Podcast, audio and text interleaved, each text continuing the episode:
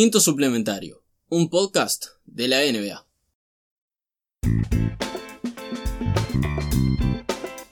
Bienvenidos una semana más a este podcast de la NBA Post All Star Game.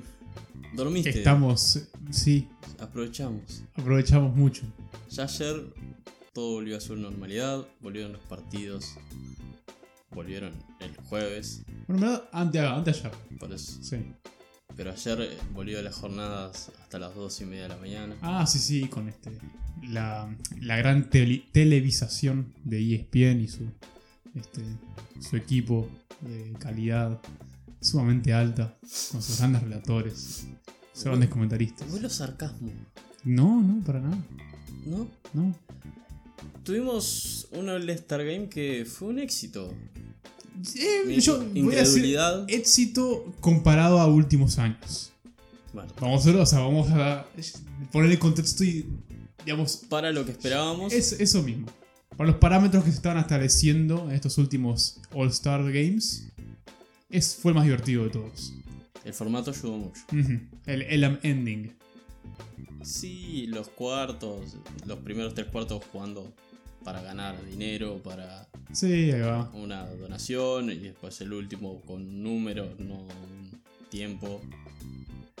Se lo vemos todo a, a nuestro eh, amo y señor Chris Paul, que fue el que llamó a Dan Silver y le dijo, hay que hacer esto. Y se hizo. Y este crédito a, a CP3 fue, fue probablemente la cosa más divertida que se hizo en un All-Star Game. Ahora los primeros tres cuartos siguieron siendo la cosa más este, aburrida y masturbatoria, este, como siempre. Igual ellos se divirtieron, más de lo, de Más lo lo normal. normal. Más de lo normal. Pude ver a Devin Booker jugar, este, que tal, no, no fue tipo lo más jugado, pero qué lindo ver a, a Booker Hizo, ahí. hizo una putback. Hizo una puta que se levantó todo este, la banca de- del Team LeBron. Y en ese último cuarto, yo me dormí, por cierto. no vi el último cuarto en vivo, pero lo agarré después. Y fue un último cuarto. Este, ¿Quién fue? Quiero decir que fue mm, Mark Stein, que había dicho algo como este, ese último cuarto fue una de las mejores, digamos, este, expresiones competitivas de básquetbol en sí, donde veías a los mejores del mundo compitiendo al más alto nivel. Sí, creo que fue Stein, sí. Ese último cuarto fue todo lo que esperamos de un All-Star en su más pura versión, digamos, viendo a los mejores que juegan este deporte jugar al casi más alto de sus capacidades. Probablemente haya sido un 75-80%. Que para un All-Star Game es Es un montón. Sí, Se es jugó- mucho pedir. Se jugó mucha defensa, Kyle Lowry sacando cargas, Giannis eh, haciendo tapones. Kawhi Leonard fue el MVP de, de este All-Star, lo que indica el grado del partido. O sea, lo que indica justamente un, una- un tanque defensivo. Sí, un robot. Sí, que bueno, te- me acuerdo, el- fue la, la gran figura del- de ese primer cuarto donde metía 4 o 5 triples seguidos sin este. Sin básicamente despeinarse. Bueno, también este, lo más gracioso, tipo con todo lo que dijiste, creo que fue Giannis que en un momento empezó a gritarle a uno de los, de los árbitros. Sí, que- En un All-Star Game, en el último cuarto, tipo. Es que el último cuarto ¿Qué? se, se jugó de verdad. Y no sé si me gusta. Eh, a mí me gusta, es porque, no, porque es solo el último cuarto. Solo por eso. Si fueran los cuatro cuartos donde estuvimos, estuviésemos todo esto, o sea, constantemente, con, jugando al 100%, está, sería este, de más, pero obviamente estarías pensando, se van a lesionar en cualquier momento y la Eso- carrera de uno se vaya al carajo. Eso me da miedo, por más que sea una lesión boluda, tipo se torció un dedo yendo a buscar un tapón, o, o cae mal después de tomar una carga o algo así. Estamos un mes de playoff. Sí. Y. sí, pero yo creo que en ese contexto los jugadores conocen Sí, los parámetros en donde se encuentran y este, conocen sus limitaciones y conocen este, hasta dónde pueden llegar. Es que si lo dejamos así, sí, capaz que sirve con el último cuarto. Si ya pasamos a esas ideas de ponerle incentivos, tipo. eh, la ventaja del localías en las finales. No, no, no, eso es Eso una... ya No, no, no, no, es una, una no barra basada, es una pelotudez. se habló antes de Sí, me acuerdo, me acuerdo y lo habíamos discutido también. por eso. No, yo creo que esto es la forma en que se tiene que continuar. Porque no solo lo estamos diciendo nosotros dos, fue algo que se reflejó en los ratings en general. Ese punto. Que fue el All-Star Game más visto en, en años, básicamente. Básicamente tuvimos un 15% más este, de audiencia de los ratings en Estados Unidos comparado a lo que fue el año pasado, que es un número bastante, este, bastante remarcable. Un 8% en el partido en sí y una media de 7.3 millones de televidentes, tanto en TNT como TBS. Este, y bueno, también este, lo que es la red social, la esfera de Twitter, Instagram, Facebook, ayudando un montón en sí, con, dejando claro que había mucha más gente viendo esto de lo que se, se esperaba. Hubo un pico de 8 millones de personas en la pausa anterior al último cuarto. El pico más alto fue cuando todo iba a su Ah, debacle. Sí. Y mm, también el, el gran beneficiado fue TNT, que, que la previa creció casi un 20%, que fue el claro ganador de toda esa noche y el prime time y todo. O sea, lo- lograron ganar dinero. Mucho dinero.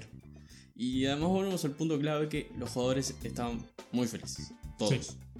Porque en el primer cuarto, cuando estaban para la joda y para tirar a Leyup, y que la primera un día de la carrera de Chris Paul sea una Leyup que le tira a Ben Simmons y él la mete, y que, bueno, el putback de Booker, el tiro de media cancha de Trey Young, Sí, bueno, que Jokic, por ejemplo, erró varios tiros y en un momento logra meter su primer doble y termina tipo este, con los dos brazos al aire gritando la fe- de felicidad y Russell Westbrook se le acerca y también hace lo mismo, tipo. Estaban, estaban chillando en ese momento. Es que tu- tuvieron su momento para joda y después tuvieron su momento de acá estamos jugando en serio. Y se puso espeso. Sí, sí, sí. Eso es lo que me, preocupó después. Pero si seguimos con esto, capaz que cambiar, de cambiar el 24 y eso ya con el MVP, con, con el nuevo nombre de- de- del premio a, a Kobe, capaz que ya es suficiente. Y pasar, yo qué sé, 30 puntos, 40 puntos, Sí. ponerle más para que dure un poco más capaz. Sí, pero yo creo que igual esto estuvo. No, el, el formato sí, pero. el- Vos decís la cantidad de puntos para claro. hacerlo un poquito más largo. Mm, tal vez. Yo creo que igual este, lo- la duración que vimos en ese último cuarto para mí bastó. el único asterisco fue el final. Eh, los dos libres. Sí, sí, sí. Podría, podría haber jugado RAR y ir a jugar. hacerlo un poquito más emocionante. Pero bueno. Nadie. No querían perder lo que pasó. claro. Si es anticlimático, no importa, hay que ganar. Llegado un momento, tu momento. Mi momento para brillar. Me lo tomo tan personal, pero al final es como un. Eh.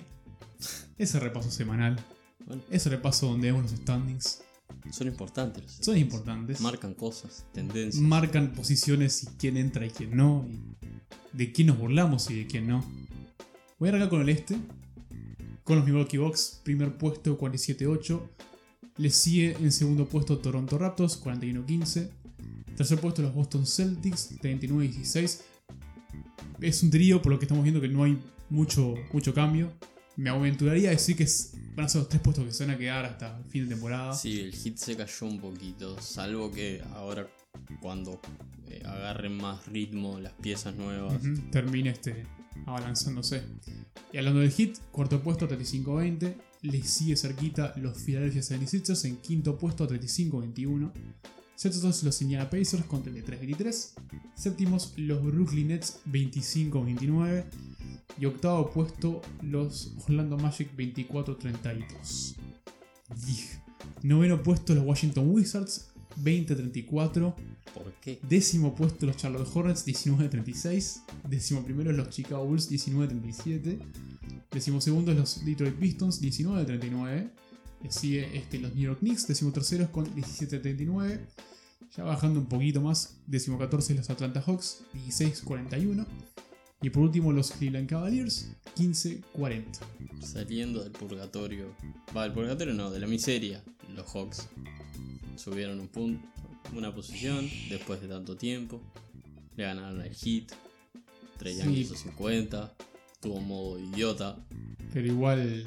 Mandó ahí a comprar cigarros. no, buah, esa- Metió un triple desde el logo en la cara de Bama de Bayo. ese movimiento estuvo tétrico. Estuvo- Pobre I no ha vuelto todavía. No, Creo que se quedó en el kiosco. No hemos supido del. Supido. Supido, sabido. Decimo 14 y supido. Vamos bien. Vamos a hacer el mejor episodio de ¿Fui yo el décimo 14 o fuiste vos? Recién fuiste tú. ¿Fui yo el décimo 14? No. Ahora fuiste vos. Décimo cuarto. Pero vos dijiste décimo 14. Sí, pero eso el- fue el domingo pasado. Ah, Vos lo bueno. acabas de hacer ahora. Pensé Recién. que te, te estabas solidarizando No. conmigo.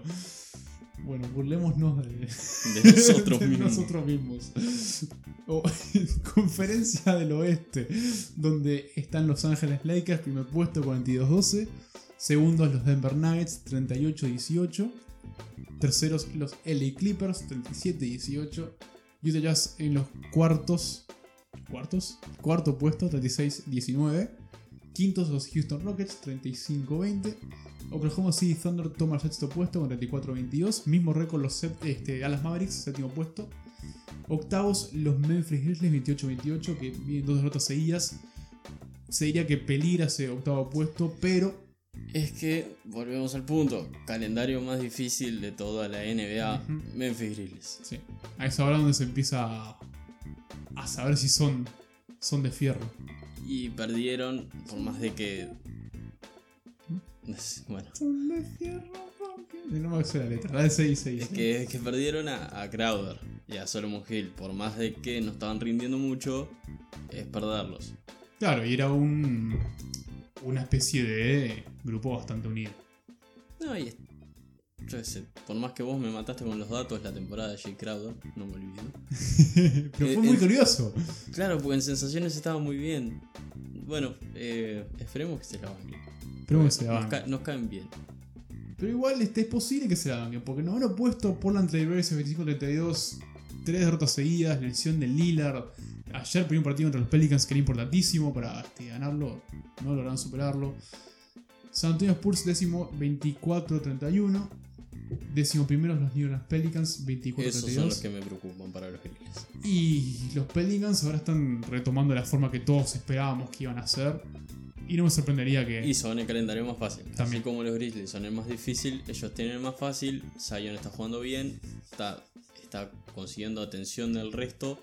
Entonces, los, los de alrededor y los jugadores más de rol están teniendo más chances. Por ejemplo, Josh Hart, que ayer anduvo muy bien.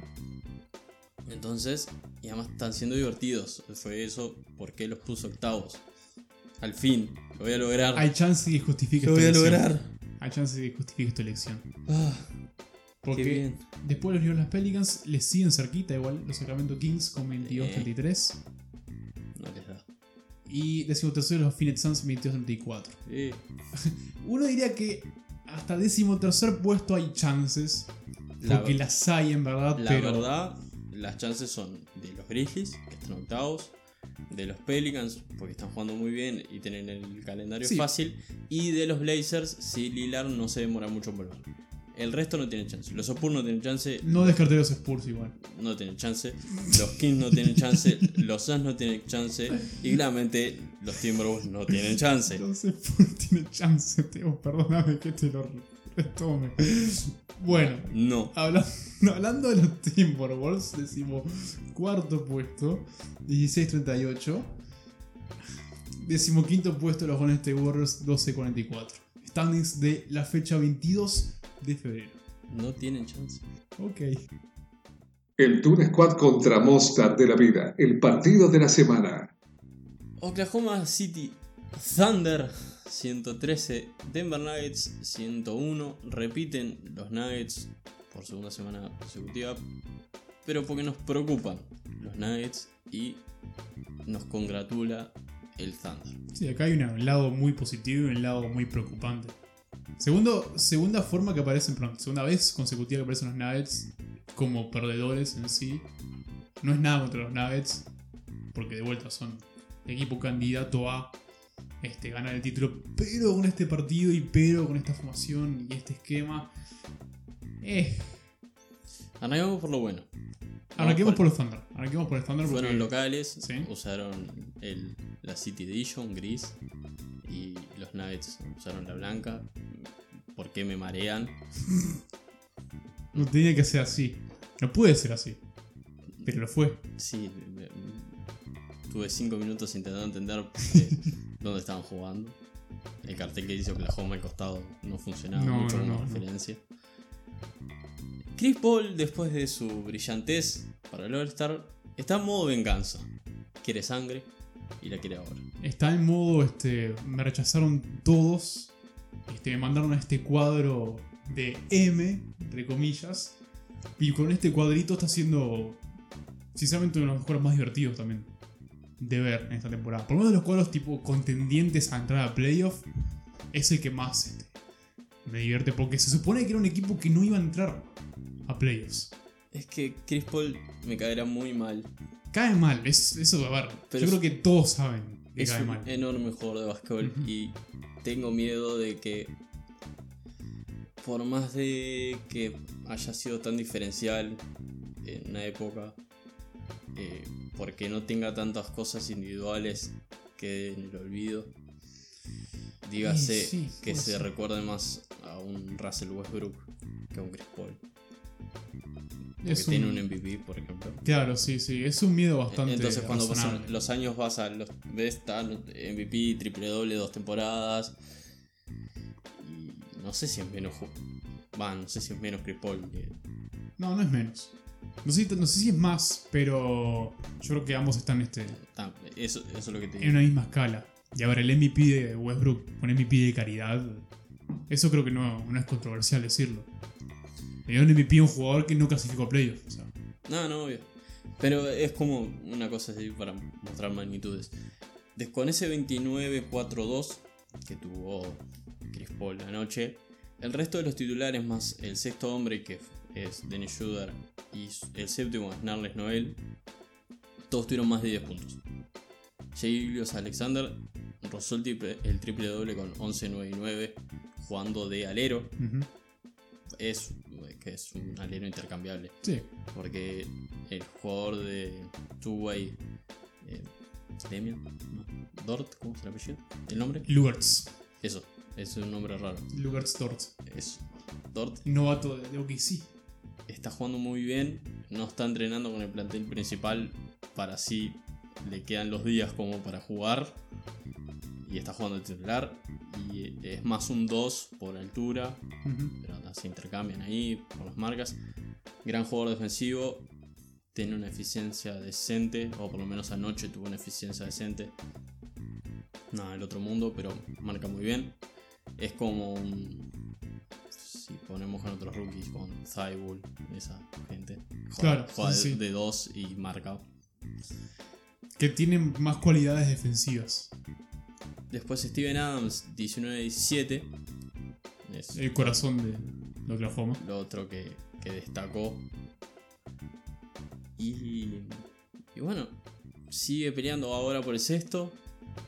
No creo que se lo banquen. Todo depende cómo sigan los magos. Claro, esa es la pelea contra los Mavericks y ver justamente si. Es, es contra Luca y, Contra Luka y-. Ese, ese es el- la clave. Pero lo más importante, que ya lo hablamos un poco, pero quiero caer un poco más, es la, la nueva forma de hacer las rebuild que está demostrando eh, los Thunder. Sí. Que tienen jugadores veteranos, tienen jugadores muy buenos, con contratos medio grandes, pero salvo el de Chris Paul, el resto son muy movibles Sí. tienen muchas picks y tienen flexibilidad que mientras que funcione compiten como están haciendo ahora que siempre tuvieron el botón rojo ahí preparado por si todo fallaba y ahora están sextos y bueno, van para adelante y el año que viene verán que cualquier cosa si en un momento se les decide explotar todo tiran todo Están en. Adiós Chris Paul, adiós Steven Adams, Taya Galo no creo que vuelva, no creo que le paguen tanta plata como para que vuelva. Y o usan las picks o las entran a mover por otros jugadores, porque son picks buenas, Sí. tienen muchas primeras rondas. Y armar alrededor de, de Jay, De Jay. de, bueno, ahora de Dort, que ya le, le darán un contrato de core, un contrato normal. Y entonces tiene, tiene como un- la- las cosas de la flexibilidad. Pueden o competir o pueden explotar todo, tomarse un año, digamos, o dos traer mucho joven. O usar explotar y usar las picks para traer jugadores ya de media edad y volver a competir. Claro. O sea, está en una gran posición en cualquiera de las dos avenidas que, que terminen. Es que Porque están compitiendo, o sea, están en posición de playoff, pero cualquier cosa que suceda tienen, digamos, caminos para elegir. Como dijiste, sale todo mal, mandan todo a la mierda. Chris Paul, Galo, Adams, los mueven a todos, va a ser rebuild a través de este, SGA, de Dort, tal vez de Dennis Schroeder, esté ahí. yo creo que si explotan todos, Shooter buscaría salida. Y no lo culparía. No lo culparía, Es pero. un, es un gran sexto hombre para cualquier equipo de Exacto. playoff. Lo que darían, bueno, los Clippers, los Lakers, eh, los Clippers que terminaron con Reggie Jackson, los Lakers que no tienen a nadie, yo qué sé, los Nuggets en vez de Montemorris, tener a Shooter desde el banco, nosotros le pegamos a Shooter, pero, Sí, como sexto, hombre es de lo mejor que hay en la liga. Que algo más está haciendo su año más productivo de su carrera justamente en Oklahoma. Y tampoco es tan grande, Ujú. de 17, 28. Sí, sí, ronda por los 26-27. Entonces, lo que están haciendo estos Anders, sobre todo, con toda esa flexibilidad, es redefinir la rebuild en la liga.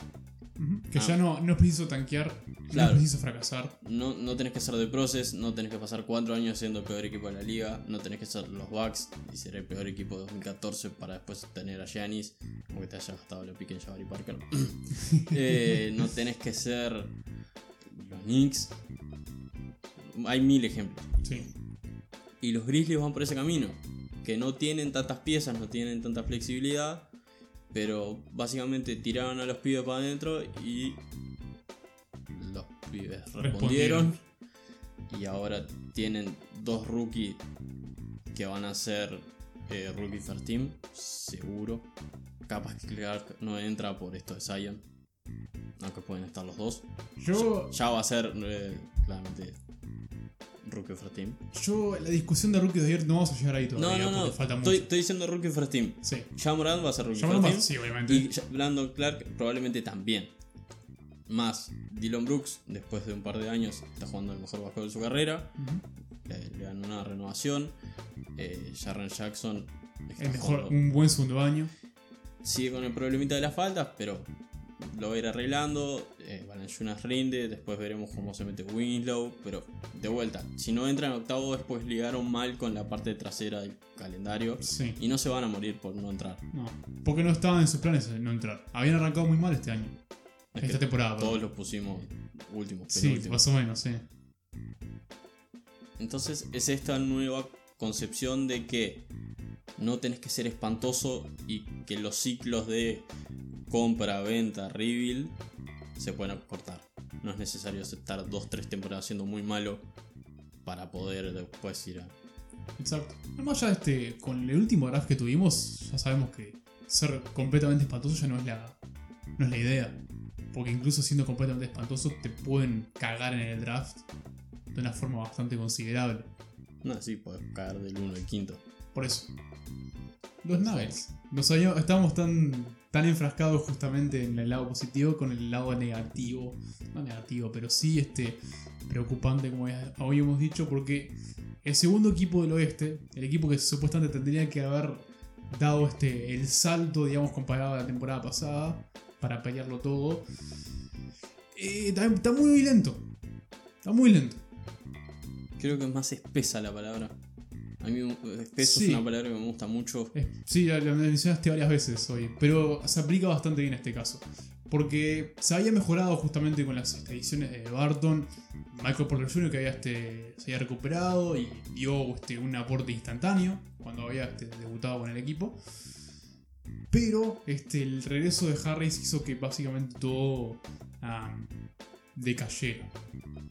Que fuese una hecatombe. No, no que fuese una hecatombe, pero sí no está haciendo justamente los Nuggets que estábamos pensando que iban a ser. La topadora que iba este, a, a romper todo.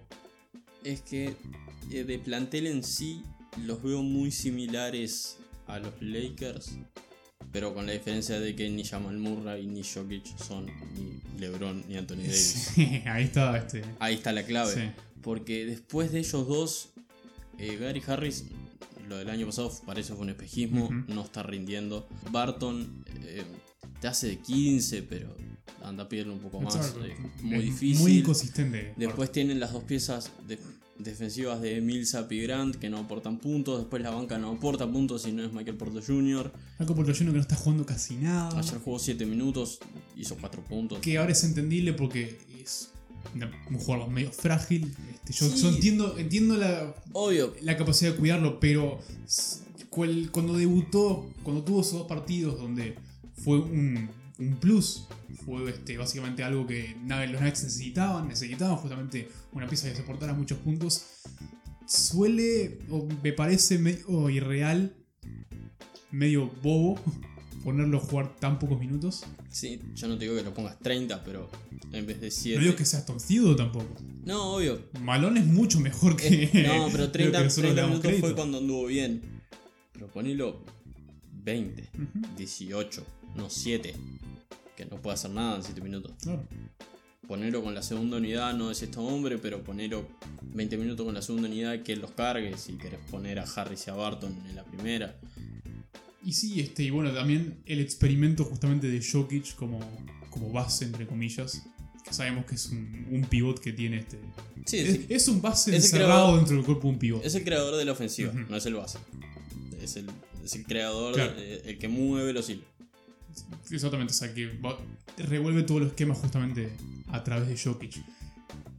Y es un esquema que les ha funcionado este, más o menos en sí. Por lo menos es muy lindo de ver. Pero claramente la, la gran contra de eso es que es un esquema previsible. Es un esquema lento. Y es un esquema que este, en playoffs, en un solo partido, un equipo lo puede este, averiguar al toque. Y lo desarman por completo. Básicamente este, no se mueve la pelota suficientemente rápido. No hay mucha variedad de ataques. Ya, este, Básicamente está Jokic parado en, la llave con la pelota por arriba de la cabeza, cosa de que nadie se la saque, y mira esperando que alguien corte. Pero si cierran el... Tampoco que sean excelentes tiradores todos. porque además es el equipo que menos triples. No menos triples tira, pero es el menos eficiente que dando triples. Porque justamente el esquema no está basado para que tiren triples. No, no son los Houston Rockets. Claro, si entonces, si el otro equipo te hace una zona de los cuatro alrededor de la llave, más el que está marcando en. Jokic, y te dejan tirar, y que tirá, y Eso. errá.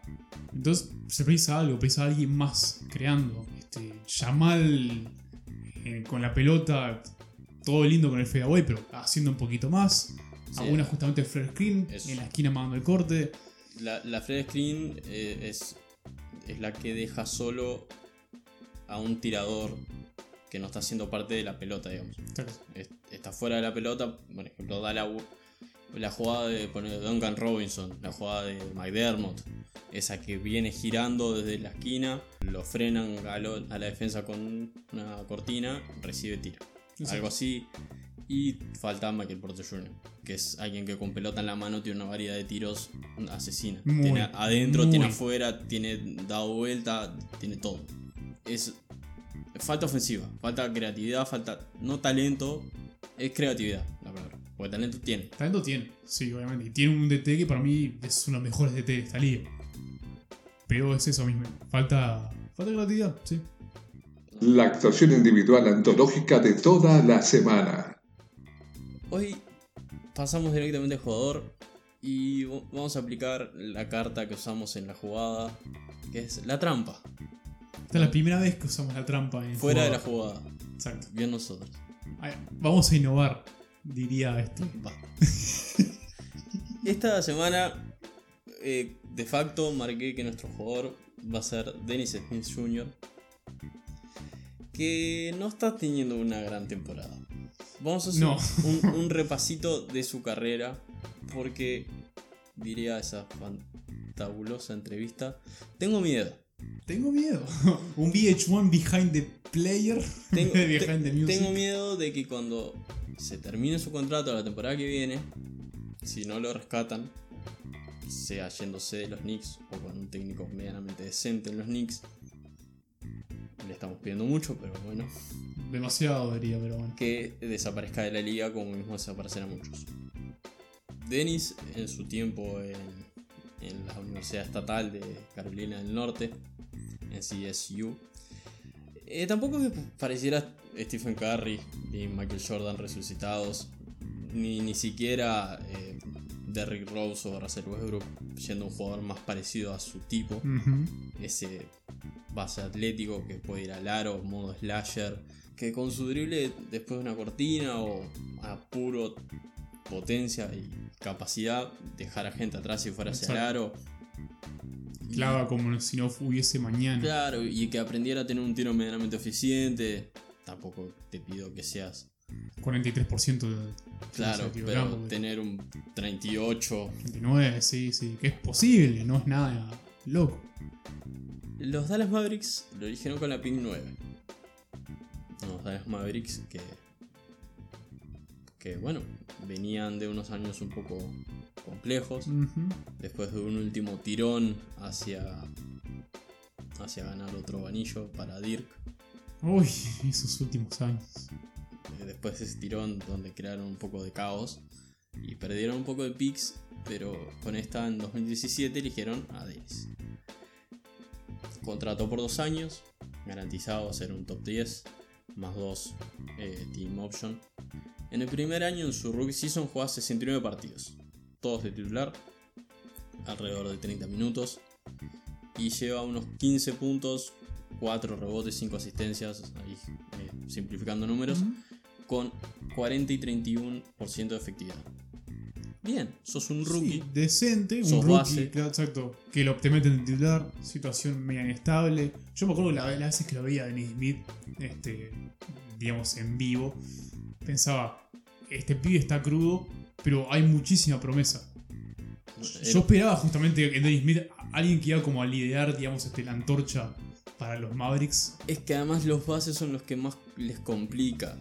Porque no es lo mismo ser un base y dirigir ofensivas en universidad que te tiren la mochila en la. NBA. Mira los Sexton y los Cavaliers. Bueno, por ejemplo. Pero eh, si sos un, una escolta, ta, te parás y tirás. Y creas alguna ofensiva, pero alguna, si estás muy confiado, te la jugás. No, no tenés que mandar. Segunda temporada, mismos puntos, eh, a gran escala, que fueron 13, 3 y 4. Bien. Mejora su eficiencia, 44 de campo y 34 de triple. Los Mavs ejecutan su opción de su tercer año.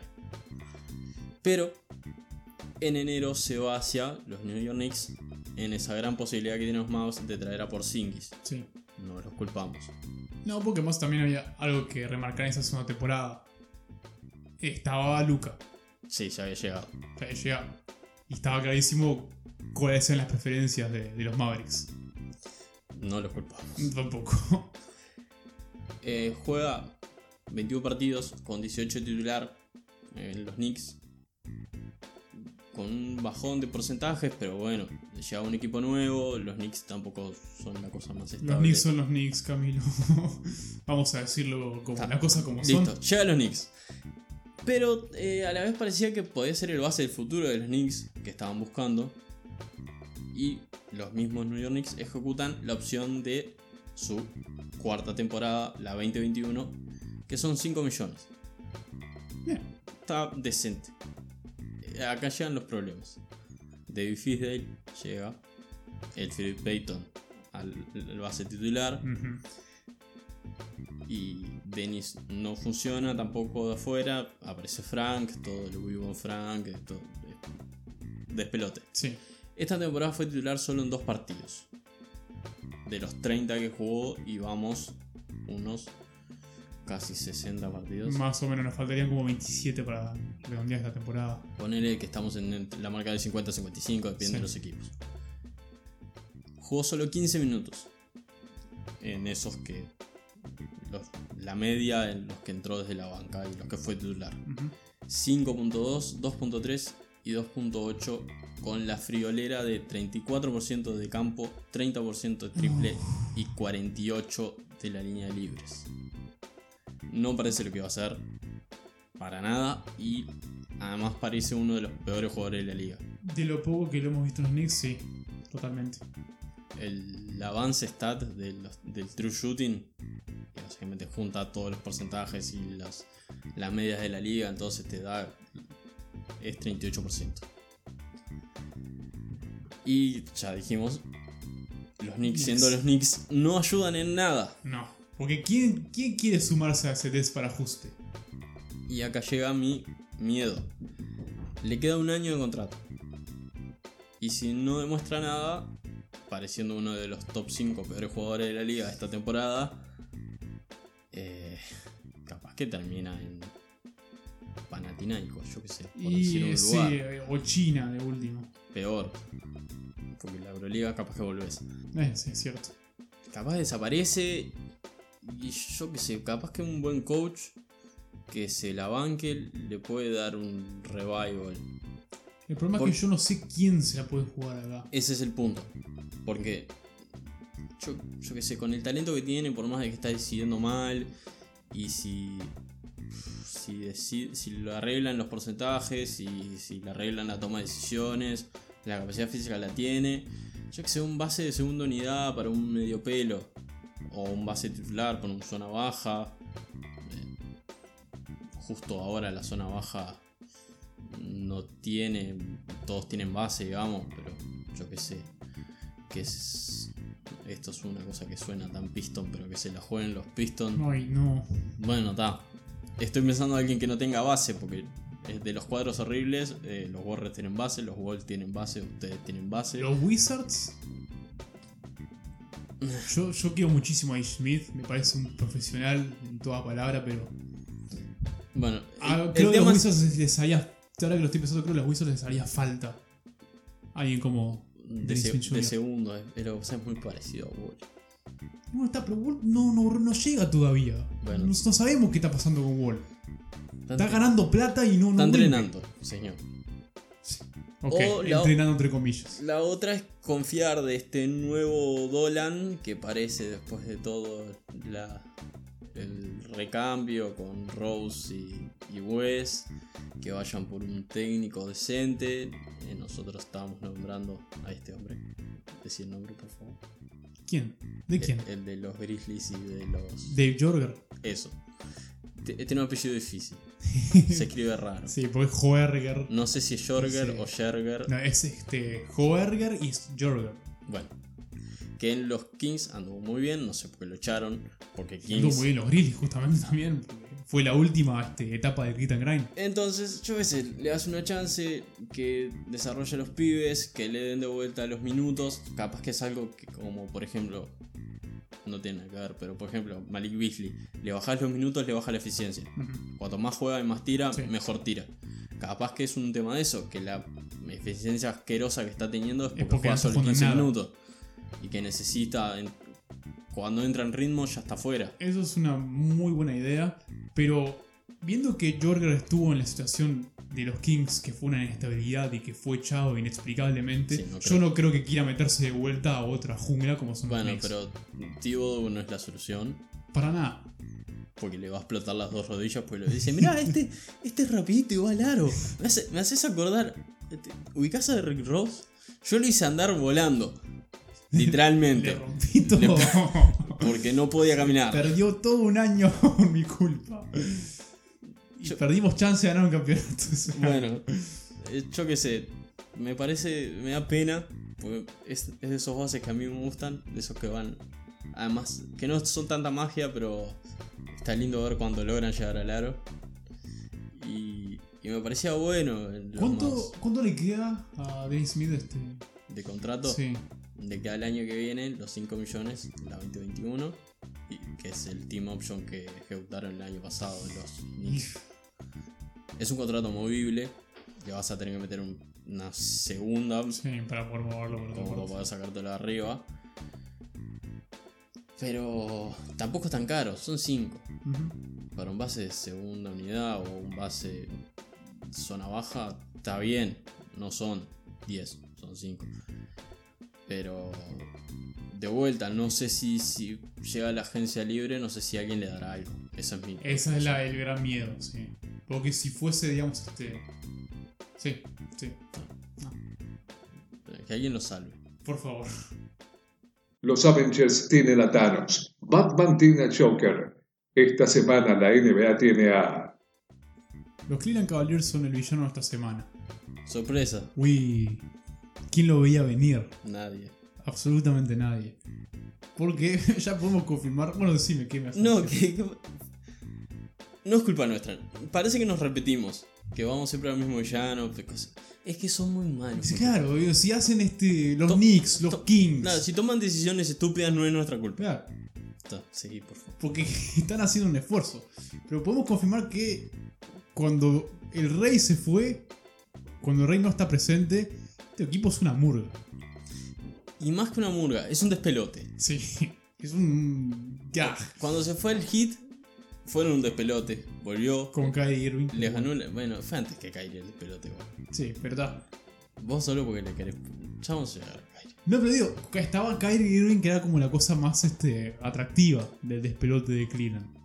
Y bueno, eh, ta, era eso. El novato del año. Bueno, no estaba LeBron, pero había una linda esperanza. Estaba Waiters igual, así que ta, tampoco había mucha cosa que, que- que creer, ¿no? Prefiero creer, no sé, en el vagabundo en mi esquina que creer en Dion Waiters. Pero está, había algo.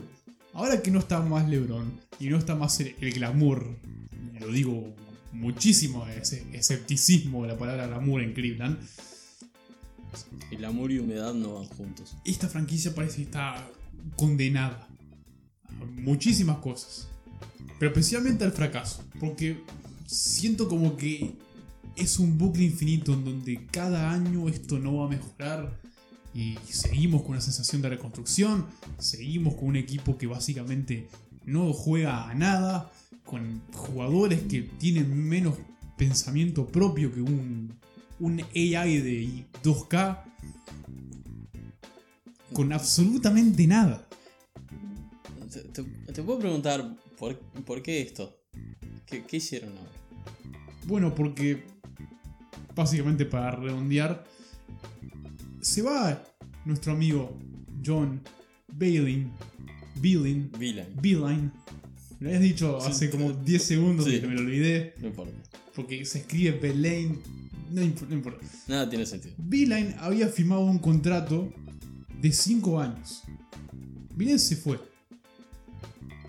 Lo fueron, se fue. Vamos a decir que se fue. Am- ambas cosas. Ambas cosas. Pero lo firmó esta temporada. 5 años. Ya está. 66 años tenía cuando firmó. Ahora tiene 67. Sí, 5 años. Lo único que había entrenado f- fue en la universidad. Porque había sido. Lo firmaron. A ver, la lectura no estaba mal. No mires así. Eh, se- seguime un poquito. Era un gran coach ofensivo y había manejado muy bien en univers- universidad un equipo con doble base. Por algo Garland sexto. Salió mal. Ya Salió sé mal, que salió, sí, ya sí, sé sí. salió espantoso. A pero ver, eh, si no hay que mal- darles ese que por lo menos pensaron un poco. de- viéndolo de esa forma, Es, es la torta. hay una razón. Es la torta de Alice You Tried a Homero. Pero es como que yo pusiera Mike Kay a un equipo NBA que nunca va a funcionar. Porque es viejo, porque viene de una cabeza que. Hey, está. Boylan está dirigiendo. Es- tiene menos años que Beeline, pero tiene la misma cabeza chica, justamente de hay que correr porque hay que correr en sí. Y bueno, eh, no está más en los planes de Cleveland. Básicamente lo va a reemplazar por interinato, por eso esta temporada, Bernie Bickerstaff. Debe ser ya la quinta vez que reemplaza a alguien por interinato. Lo peor es que siempre fue el plan. De que en algún momento, eh, por más de los 5 años, Beeline se retirara y quedara Bickerstaff. Es un mal plan. Porque Bernie no es muy bueno. Pero es un plan. Es un, es un plan. Tiene, tiene una conclusión, tiene este, planificación. Eh, Hubo trabajo por medio. hemos visto equipos sin planes. sí. Creo que, es el- Estamos viendo equipos sin planes. creo que este es el peor plan que vi en la historia. pero al menos es un plan. Dale eso, se juntaron 10 minutos a charlarlo por lo menos. Yo no sé, yo creo que Vivek Ranadive de los Kings tiene peores planes que este. Este es un mal plan. Este plan es un 3 sobre 10. Bueno, ¿Ok? está. Pero draftear a gente como Shimmer Y Nick Stauskas antes de gente como Craig Thompson me parece el peor plan. Sí. Ese es mi, mi, mi- mi argumento. Yo lo único que quiero decir sobre Bickerstaff es que tiene mucho carisma. Ese Es- apellido tiene mucho carisma. Es Bernie Bickerstaff, es un, bueno, Bibi, Es un buen nombre. sí. Pero es muy- lo, es lo único que explicaría por qué sigue teniendo estos, estos trabajos. Él es muy malo. Porque es malísimo. Y pues bueno, se nos fue Thugs Beeline. qué lindo episodio fue ese, ¿eh? Eh, que claramente no ayudó mucho. Mm, Para nada. Pues ya, dij- ya dijiste, era un tipo grande, con modos muy universitarios, de donde te podés ganar un poco de confianza gritando y siendo el, el malo de la película. Y sí porque no, no cobran ni un puto peso. Y porque son, son niños. Claro, pero la NCAA es una pedorrada, es una cagada y por eso no cobran un puto peso. Ah, Ahora en la NBA tenés a 20, 20 caballeros. Tenés a, a Kevin, la plata me sobra. Love, que no se fumaron que gritar. Sorpresa. Uy, bueno. Pobre John. Es que está. Él tuvo intenciones. Y el plantel tampoco ayudó. Pero no- y bueno, sí, ¿qué querés? Un plantel con Tristan Thompson y Kevin Love. Este. Kevin final- Love aj- enojándose constantemente con Sexton. Que Sexton no- está bien, no es un buen jugador, pero es un pibe. Pobre pibe. Bueno, entonces- vide- esa combinación el, es el hermosa. pelotazo a pobre Chedi Osman que no tenía nada que ver. Ay, está. ¿Qué hace, señor? La decisión de la semana. Llegamos al punto Kyrie. Llegamos a Kyrie Irving. Kyrie Irving. ¿Por qué? ¿Por qué? ¿Por qué? ¿Por qué? Guay. Porque Kyrie Irving está involucrado en una noticia muy importante. La primera. Dos noticias muy importantes. Vamos a por la más mínima. Kyrie Irving decidió operarse su hombro derecho, que lo lleva a maltraer toda la temporada, en la que lo hizo jugar solo 20 partidos. Y los Nets van a tener que jugarse el séptimo, séptimo octavo, todo junto en la misma Está palabra. todavía. Séptimo octavo, puesto sin Kyrie. Y El plan de los Nets, verdaderamente. Igual todos sabíamos que esta temporada iba a ser de prueba, que iban a ver quién podía rendir para el año que viene cuando llegue KD. Pero igual esperaban un poquito de Kyrie todavía. Ah, bueno, fue una lesión, tampoco que Kyrie no, sí, no que eh, se haya se pasado joda. Sí. Y todavía no cagó tanto el vestuario, así que está. Hay esperanza. Se- Todas las fuerzas de estos Nets hacia la 2021. Lo único que yo pido es que por favor eh, asegúrense el octavo, quiero esa pick, gracias. Dice Gerson Rosas. Eh, y la otra noticia. Es un poco más... Esta fue fácil de digerir. Le duele el hombro, no se juegan mucho, se opera. Bien. Eh, Kyrie Irving fue votado vicepresidente de la Asociación de Jugadores ¿Cómo? de la NBA. No me grites. ¿Cómo? Perdón, ¿cómo? Gracias. Eh, pasamos de Pau a este demente con severo caso de terraplanismo. Título del episodio. Claro, ya estamos, ya estamos viejos para hacer referencia. ¿Vos te diste cuenta? Estoy orgulloso. ¿Me das una explicación, por favor? Ah, No sé. No sé cuál es la aplicación de esto. Pau. Pau Gasol era muy, es un muy buen hombre. Con anillos y una cabeza mundial. Y una cabeza pensante. Una cabeza pensante. una cabeza. Igual, eh, a la asociación le gusta a veces tener esas. Pone Chris Paul tuvo muchos años metido. Tal vez. Tal vez la razón por la que eligieron a Kyrie Irving es porque, bueno, es alguien que está activo en la liga. Es alguien que se lleva, digamos, más con la generación, entre comillas, ahora en este momento, que está jugando en la NBA. Pau es una persona ya retirada. No, ya- pero podrían haber elegido a otro. Obviamente pueden elegir a otra persona, pero este, este es No, mi tren de razonamiento. si, si Pau ya está. La, la era Pau NBA se terminó como jugador. Si Pau vuelve a jugar, va a jugar en el Barça y si no, va a quedarse como staff en algún equipo. Sí. el que quiera. él. Cualquiera le va a decir si Pau Beni. Nadie le va a decir que no. Pero poné, yo qué sé. a- al nuevo y, y amor de los niños, Papá Jimmy. Yo qué sé. Para de mente poner a uno que esté llevando para adelante a los pibes. Claro, uno No es- que tenga una motivación. Claro, ahora que es Papá Jimmy con su mochilita llena de niños. Yo qué sé, está loco. Es difícil ser madre. Es difícil ser madre. Y soltero. Yo lo único que voy a decir este, es que va a ser muy divertido ver o escuchar las presentaciones de PowerPoint de Kyrie Irving, esas, esas reuniones en sí. ¡Nos Cuando- están vigilando! Cuando básicamente tenga que parar todo porque uno le va a preguntar, che, pero ¿por qué tenés esa señal así? Y entonces saca una PowerPoint y va a demorar 35 minutos en educar a, no sé, a Jamoran, por ejemplo, y decir, mira, porque esto va a ir conectado a esto y yo soy más importante que Martin Luther King y bla bla bla bla bla, bla, y te quedó clarito. Ay, lo de Martin, ya me he olvidado de lo de Martin Luther King. Es capas, con Kyrie Irving son siempre capas, The Layers. como una cebolla. Ah, y ya que estamos en esto, eh, los jugadores votaron para apoyar la creación de una asociación de jugadores de la G-League. Así que el Rey Lebron va encaminando el mundo hacia la revolución y viviremos bajo Hacia- su monarquía. Amén. Democracia disfrazada de monarquía, o monarquía disfrazada de democracia. Pero si él es el monarca, vamos a estar todos bien. Va, vos, vos viste lo que hizo con los caos. Yo, pruebas, Sí, sí, sí, sí, sí. da- datos. Tengo en la mano. Te- tengo pruebas. Sí, sí. Alabado seas. No tenemos jugada, no tenemos sección semanal, porque vencimos no se dignó jugar el partido de ayer. No hubiese cambiado mucho tampoco, pero bueno. Y si llega a jugar hoy contra los Bucks, hoy sábado, eh, no va a tirar.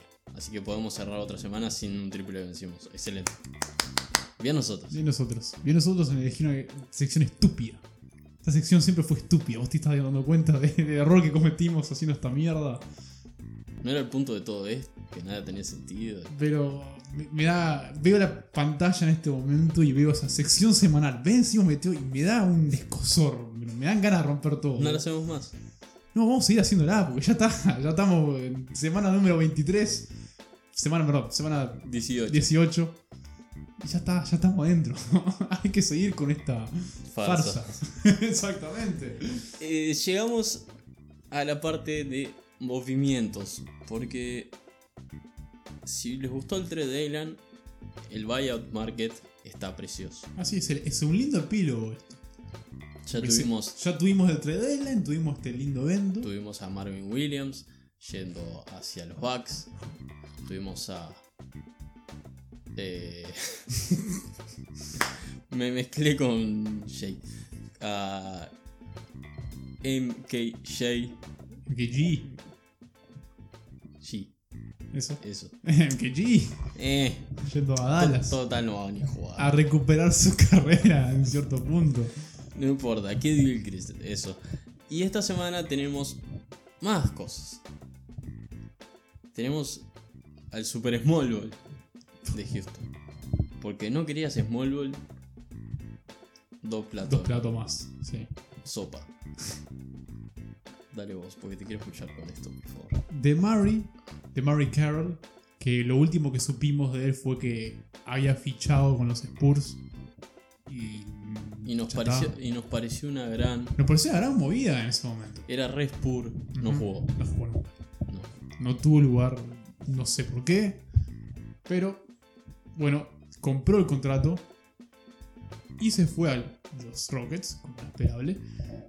Dieron, le dieron un contrato de 10 días a ver cómo se este, juntaba, cómo se ensamblaba. No, eso es. No, no, no, no, Voy a salvarlo. estoy ofendido. Error de redacción. Redacté con el codo. Igual Eh, no, te, te, te. De vos, este, hiciste un lindo guion, Vamos a vuelta. te lo dije, y la Gracias. verdad esto fue... Caga todo. DeMarre compró su contrato y se fue a los Rockets. eh, firmó no sé por cuánto resto de temporada, supongo, quiero creer.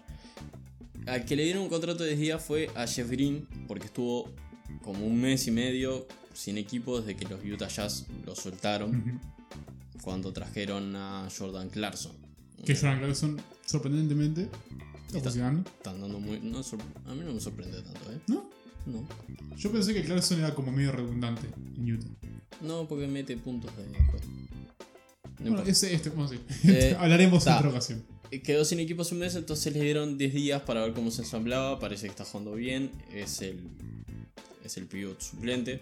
Ya en Utah había jugado un poco de pivot. Porque. eh, ¿Cómo fue? Bueno, cuando hubo un par de lesiones ahí está, fue, fue pivot. Punto, en Utah. Salvó las papas. Y entonces. eh, los- la rotación de 10 sería Westbrook, Harden, House, Covington, Tucker. Y luego son Austin Rivers, eh, Gordon. Después depende quién, pero entra a veces Sefoloya, eh, de Marry Carroll y Jeffrey. Yo los puse primeros. esos están. Ah, Ese plantel que me de dictar. Fiesta. Dios santo. Después tenemos otro movimiento que ya nombré, creo. Lo mencionaste de pasadita nomás.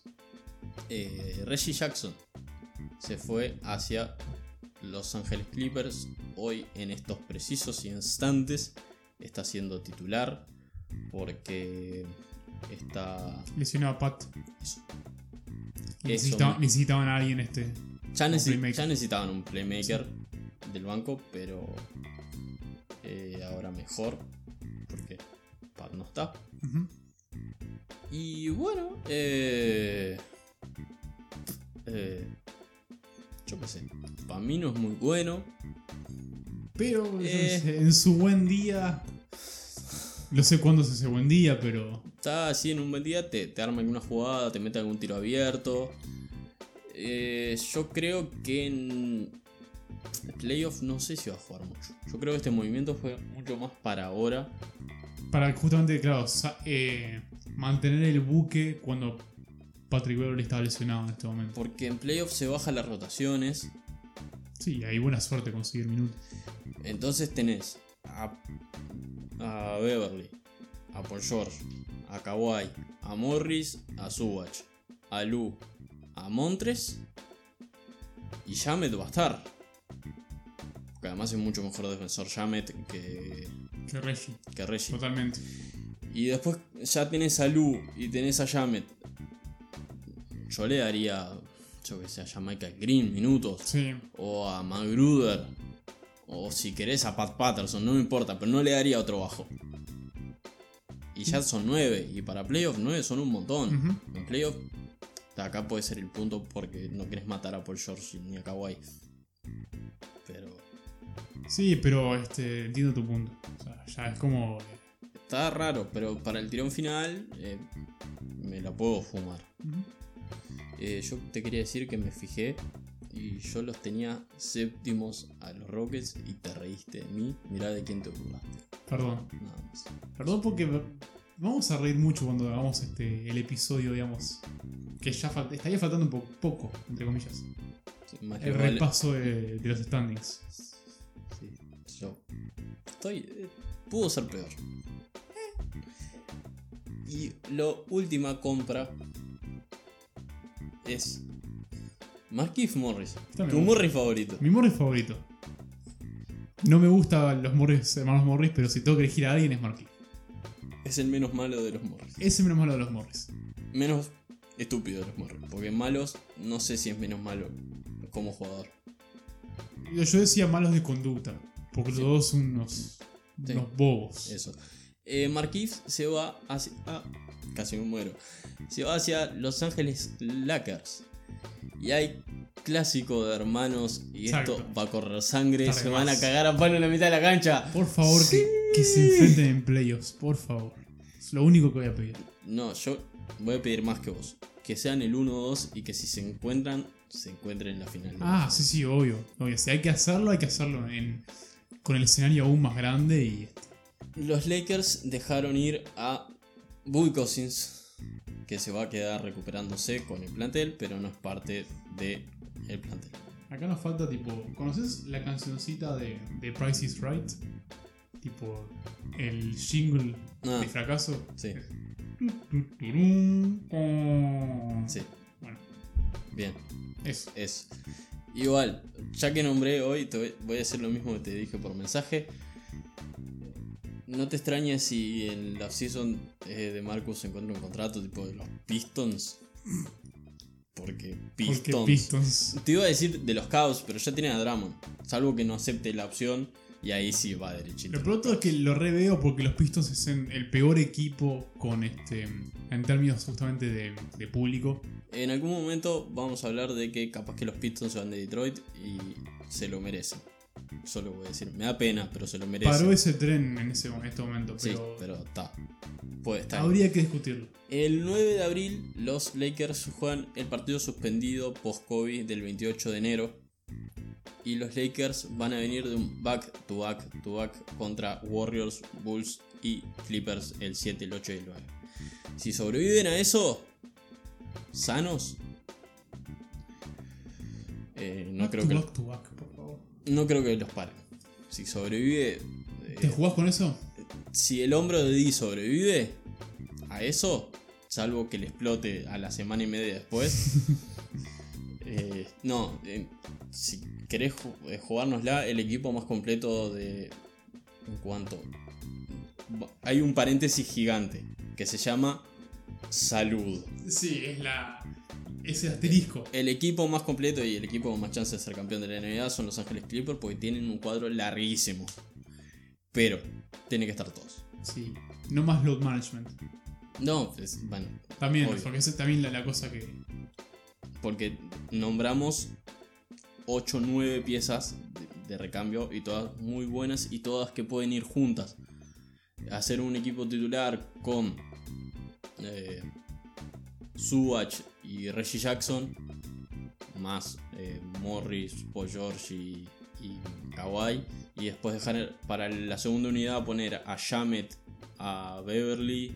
O poner a Jamet de titular y dejar a Morris para la segunda unidad si tenés a alguien que tire. Exacto. Entonces es eh, Beverly, Sí, Beverly Jamet o Reggie Jackson Jamet, eh, Paul George Kawhi, Subach y después tenés a el base que no elegiste, Lou Williams, Morris, eh, Jamichael Green y después eh, Montres.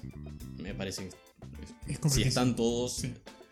y además los veo con mucha variedad para, para encontrarse con quien sea. Si tienen que ser altos, pueden ser altos. Si tienen que ser bajos Pueden para ser bajos. ganarle a los Rockets, son bajos. Me da un poco de cosita con los super pivots. Eh, ponerle final de la NBA contra Embiid. Claro, Ahí lo veo pasando muy mal. claro, sí, sí, sí. Muy estoy, mal. estoy de acuerdo. Pero bueno, eh, eso. Llegamos hasta acá. Eh, el buyout market sigue vivo. Eh, Tristan Thompson no se movió, así que voy a seguir con mi apuesta personal. De que, iba, ¿es de que iba a ir a los Rockets. No va a pasar. No va a pasar. Ya tendría que haber pasado hace dos semanas. Qué pena. Nos veremos la semana que viene con los Timberwolves últimos en el oeste. Nosotros Salud. penúltimos. Que vuelva a la isla.